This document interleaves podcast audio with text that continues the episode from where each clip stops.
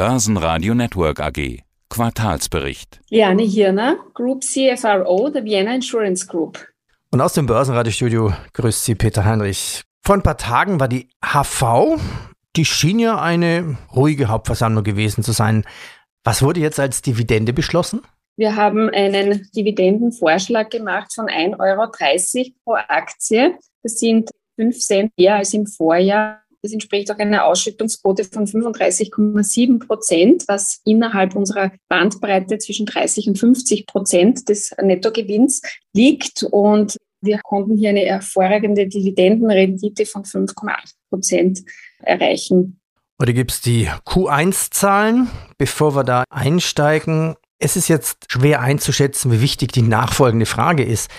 Zum ersten Halbjahr wird zum ersten Mal der neue Rechnungslegungsstandard, also IFRS 17 und 9, IFRS 9 angewendet werden. Was ist anders und was ist besser vergleichbar? Q1 wird ja noch mit IFRS 4 gemacht. Was ist der Unterschied?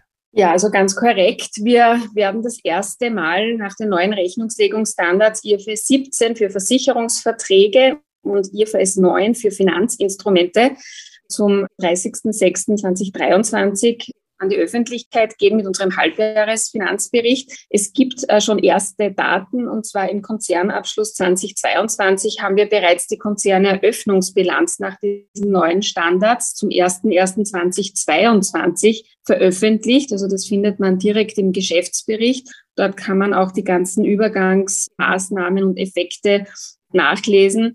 Ganz zusammengefasst, es ändert sich die Finanzberichterstattung fundamental. Etwa 80 Prozent der Assets und der Liabilities werden in Zukunft anders bewertet, viel zeitnäher bewertet, also Markt, nach dem Marktwertprinzip folgend. Und das wird dazu führen, dass die Ergebnisse etwas volatiler werden wie in der Vergangenheit. Wir konnten im Umstiegszeitpunkt unser Konzern Eigenkapital stabil halten. Also auch nach IFS 17 ist es ähnlich hoch wie nach, nach IFS 4, ungefähr bei 5 Milliarden Euro. Und was neu ist in der langfristigen Lebens- und Krankenversicherung, also im sehr langfristigen Geschäft, gibt es ein Bewertungsmodell, wo man die abgezinsten zukünftigen Gewinne aus dem Bestand auch in der Bilanz ausweist.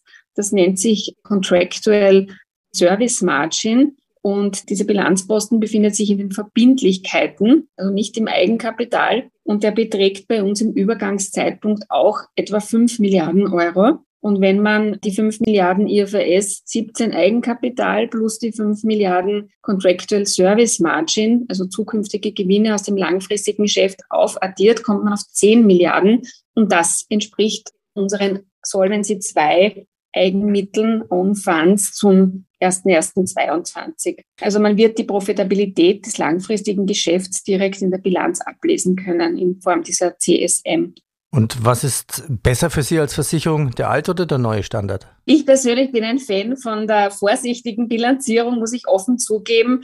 Insofern auch deshalb, weil unser Geschäftsmodell sehr langfristig ist. Wir haben in der Krankenversicherung heute, wenn man einen Vertrag abschließt, dann läuft er ungefähr 100 Jahre. Das ist so die Lebenserwartung. Und dementsprechend müssen wir auch sehr sorgfältig und langfristig denken, bilanzieren, investieren, unser Geschäft betreiben. Und da ist eine vorsichtigere Bilanzierung aus meiner Sicht etwas besser geeignet, die Ergebnisse darzustellen, weil die einfach nicht so volatil sind als eine Zeitwertbilanzierung, wo man einfach sehr, sehr stark an aktuellen Zinsniveaus hängt und hier das Ergebnis eben volatiler wird. Also ist der alte Standard der bessere? Also ich bin ein Fan von der vorsichtigen Bilanzierung. Also besser, schlechter, das ist eine Frage der Sichtweise. Im neuen Standard kann man, glaube ich, besser sehen, wie sich das langfristige Geschäft entwickelt, weil man eben diese Profitabilitätskennzahl direkt in der Bilanz haben wird, sehen wird und auch im Anhang, in den Anhangsangaben die Entwicklung dieser CSM sehr detailliert aufschlüsseln muss. Also hier sieht man, wie reift der Gewinn aus dem Bestand ab, was kommt an Neugeschäft dazu. Das ist sehr ähnlich dem Embedded Value. Dem haben wir bis Ende des Jahres 2022 auch noch berechnet und ausgewiesen. Der wird jetzt mit IFS 17 aber entfallen, weil das eben direkt in die Bilanz wandert. Eine Versicherung denkt in Dekaden. Es hat mich gerade überrascht, dass Sie gesagt haben, ja, Sie kalkulieren mit 100 Jahren bei einer Krankenversicherung. Ist das wirklich so? Müssen Sie schon so weit vorausblicken? Das ist tatsächlich so, ja. Wir müssen unsere Cashflows schätzen und abzinsen und dann den Wert des Bestandes zum Bilanzstichtag ausrechnen. Und deswegen ist es einfach, ja, wenn man dann aktuelle Zinssätze verwendet und wir haben gesehen, im letzten Jahr sind die Zinsen wieder stark gestiegen.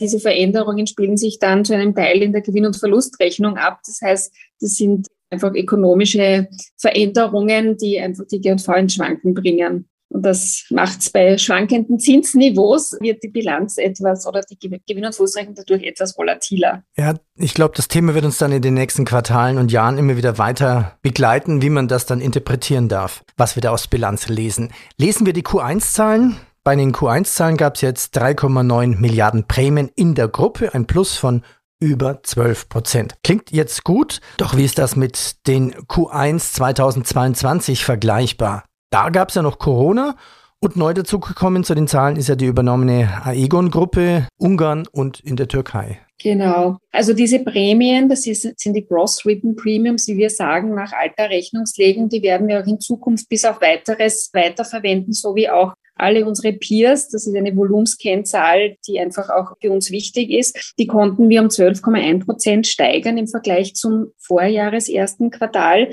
ohne die Erstkonsolidierung der Gesellschaften in Ungarn und der Türkei wäre die Steigerung aber auch bei 7,1 Prozent. Also das heißt, wir sind da wirklich sehr, sehr erfolgreich unterwegs und konnten eben in allen unseren Segmenten ein Prämienplus erwirtschaften. Die Lira im freien Fall, wie belastet das den Gewinn? Wir haben eine Gesellschaft eben, eine Schadenunfallgesellschaft, die wir schon sehr lange in der Gruppe haben in der Türkei, die Reiseporter. Und wir haben mit der Egon eben auch eine türkische Gesellschaft. Wir haben hier Kursgewinne zu verzeichnen. Die türkischen äh, Lebensversicherungsgesellschaft vor allem hat äh, auch Euro-Verträge und veranlagt in Euro. Und somit ist ein Teil der Umsatzsteigerungen auch auf diese Kursgewinne zurückzuführen. Der Russlandkrieg in der Ukraine, höhere Kosten, Inflation, höhere Personalkosten. Tja, wie mussten Sie darauf reagieren? Der Krieg hat natürlich seine Auswirkungen. Die Entwicklungen, die es zukünftig geben wird, sind weiterhin nicht wirklich abschätzbar oder sehr schwer abschätzbar. Und die Auswirkungen sind für alle Branchen spürbar, auch für die Versicherungsbranche. Wir haben eine Inflation, die weiterhin auf einem sehr hohen Niveau verbleibt. Und auch das wird die zukünftige Geschäftsentwicklung beeinflussen. Sinkende Realeinkommen trotz Inflationsanpassungen könnten zu einer zum Teil abgeschwächten Nachfrage auch bei Versicherungsabdeckung bei den Konsumenten führen. Auch der Kapitalmarkt ist nach wie vor sehr volatil. Man denke nur zurück jetzt an die jüngsten Turbulenzen bei der Silicon Valley Bank, also eine, eigentlich eine kleine amerikanische Bank, die gleich global die Kapitalmärkte wieder in Schwanken gebracht hat. Wir sehen auch, dass es immer schwieriger wird, ausreichend und geeignete Arbeitskräfte zu finden. Das geht auch über alle Branchen und, und Wirtschaftszweige. Ich muss aber trotzdem sagen, dass wir zuversichtlich sind, dass wir diese operativen Herausforderungen, die wir seit drei Jahren wirklich gut managen, auch weiter operativ gut meistern können. Wir haben eine hervorragende Kapitalausstattung. Unsere Solvenzquote ist am ersten Quartal 2023 bei 284 Prozent. Das ist etwas über dem Jahresende 22. Das zeigt einfach, wie resilient das Geschäftsmodell ist und sind wirklich sehr froh, dass wir hier mit so viel Kapital auch in die nächste, in die nahe Zukunft weiter starten können. Und möchte auch erwähnen, dass die aktuellen Prognosen zum Wirtschaftswachstum für unseren Kernmarkt uns auch positiv stimmen. Auch wenn jetzt in Osteuropa ein abgeschwächtes Wirtschaftswachstum vorzufinden sein wird, haben wir doch oder erwarten wir doch insgesamt für 2023 ein stärkeres Wachstum als in der Eurozone. Mhm. Sie sprachen die sinkenden Realeinkommen an. Sehen Sie jetzt schon vermehrt Stornos? Nein, also wir sehen noch keine erhöhten Stornoquoten. Es dürfte wirklich so sein, dass die Versicherung etwas ist, was den Kunden sehr wichtig ist. Es ist auch im Zuge mit Corona hat das eigentlich begonnen, mit dem Ukraine-Krieg geht es weiter dass das Risikobewusstsein in der Bevölkerung steigt, so das Bewusstsein, äh, sein Vermögen auch schützen zu wollen. Eine Versicherung ist nicht das Erste, was, was ein Kunde storniert. Und außerdem gibt es meistens auch längere Vertragslaufzeiten. In Österreich, ja. In Osteuropa sind es kurzfristige Verträge in mhm. der Regel. Haben Sie auch Ihre Prämien irgendwo anheben können? Wir haben auch die Prämien anheben können. Es gibt teilweise Indexklauseln in Österreich, ein bisschen auch in Tschechien. Ich würde sagen, vom gesamten Prämienwachstum im, im letzten Jahr, keine ganz genauen Zahlen, aber wir schätzen ungefähr ein Drittel basiert auf Indexerhöhungen und zwei Drittel sind organisches Wachstum. Auf Ihrer Startseite veg.com sind unten alle Logos eingeblendet der Tochterfirmen, auch die länderspezifischen. Wie viele Unterfirmen sind das eigentlich genau? Ich habe es mal geschätzt, das kann man scrollen, es müssten über 40 sein. Macht es Sinn, nicht mal über ein Logo nachzudenken und alle mal zusammenzufassen, beziehungsweise Teile davon zusammenzufassen? Also wir sind sehr überzeugt von unserer Mehrmarkenstrategie, die uns auch von unseren vielen unserer Mitbewerber sehr deutlich unterscheidet. Wir haben etwas gemeinsam, nämlich unter allen Marken steht drunter Vienna Insurance Group mit einem roten Strich. Das ist sozusagen unser Familienname. Also man kann erkennen, wo die Gesellschaften dazugehören. Wir legen sehr viel Wert auf Diversität und auch lokales Management. Unsere Gesellschaften die werden sehr oft als lokale Gesellschaften wahrgenommen. Also die Reisigorta, glaube ich, die hat bis nach den 50er Jahren gegründet worden, unsere türkische Nichtlebensgesellschaft und wird auch in der Türkei als lokale Gesellschaft wahrgenommen mit der Zugehörigkeit zu einem österreichischen Konzern, der noch dazu ein, ein hervorragendes Standard Poor's Rating aufweist, ist das eine, eine ausgezeichnete Kombination. Also wir wollen nicht von unserer Mehrmarkenstrategie abweichen. Wir sehen das als absoluten Wettbewerbsvorteil. Sie sind quasi die lokale Marke vor Ort, der man mehr vertraut als eine Fremdenmarke der man sehr vertraut, auch weil sie einer ganz starken österreichischen Gruppe angehört. Das wird sehr positiv gesehen in Osteuropa. Sie haben ja viele Länder, also von Albanien, Kosovo, Baltikum, Nordmazedonien, Rumänien, Serbien, alle zähle ich nicht auf, Ukraine, Ungarn, Österreich, Liechtenstein, Georgien, Türkei. Was mir bei Ihrer Pressemeldung aufgefallen ist, dass Sie nach Ländern sortieren und nicht nach Versicherungssegmenten. Warum machen Sie das? Genau, das ist auch etwas, was die VHG unterscheidet von anderen Mitbewerbern. Wir sehen uns selber nicht als durchorganisierter Konzern, der von oben nach unten Direktiven vorgibt, sondern wir sehen uns als Gruppe, die auf wo das Management oder auch die, die Gesellschaften auf Augenhöhe miteinander kommunizieren. Und deshalb haben wir, steuern wir unsere Gesellschaften nach Ländern. Also jeder VIG Holding Vorstand ist auch unmittelbar für eins oder mehrere Länder zuständig. Auch ich als CFRO. Und wir clustern eben nach Ländern und steuern auch nach Ländern und nicht nach Segmenten. Und welches Land haben Sie? Ich habe Liechtenstein. Ein kleines, aber sehr spezielles Land. Und vielleicht zu Osteuropa. Wir sind in allen Ländern, wir sind in 30 Märkten. Das einzige Land, wo wir keine eigene Gruppengesellschaft haben, ist Slowenien. Da waren wir noch nicht erfolgreich, aber sonst sind wir in jedem osteuropäischen Land vertreten. Obwohl das so nah ist an Österreich. Ja. Klassische Frage wäre immer, wo liegt die Schadenkostenquote? Also die Combined Ratio am Jahresende, äh, das ist eine Kennzahl, die die Schadenprofitabilität im Schadenunfallgeschäft zeigt, lag bei 94,9 Prozent. Die war ein bisschen beeinflusst auch durch den Ukraine-Krieg und durch die Sondersteuer in Ungarn. Wenn man diese beiden Effekte herausrechnet, war die Combined Ratio bei ungefähr 94 Prozent. Das heißt, das Kerngeschäft, das versicherungstechnische Kerngeschäft ist profitabel und entspricht auch unserem, unserem Zielwert von ungefähr 95 Prozent. Das war noch die alte Rechnungslegung. Mit bei der neuen Rechnungslegung müssen wir erst schauen, in welchem Bereich dann diese Kennzahl zu liegen kommt. Versicherungen und noch eine Kennzahl. Solvabilitätsquote 2023 beträgt 284 Prozent. Zum Vergleich, vor ein paar Tagen hatte ich ein Interview mit Unica, da liegt die Kennzahl bei 253 Prozent. Solvency 2, die Kapitalquote, ist eine Kennzahl, die angibt, wie viel Eigenkapital ein Versicherungsunternehmen oder eine Versicherungsgruppe im Verhältnis zu seinem Risiko vorhalten muss.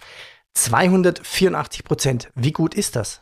284 Prozent ist wirklich sehr gut, vor allem auch nach drei Jahren multiplen Krisen. Wir haben eine der höchsten Solvenzquoten in Europa damit und gibt uns einfach die nötige Kraft und Stärke, auch die anstehenden Herausforderungen zu meistern. Kommen wir zum Ausblick. Mit welchen Gewinn und Geschäften rechnen Sie bis zum Jahresende 2023?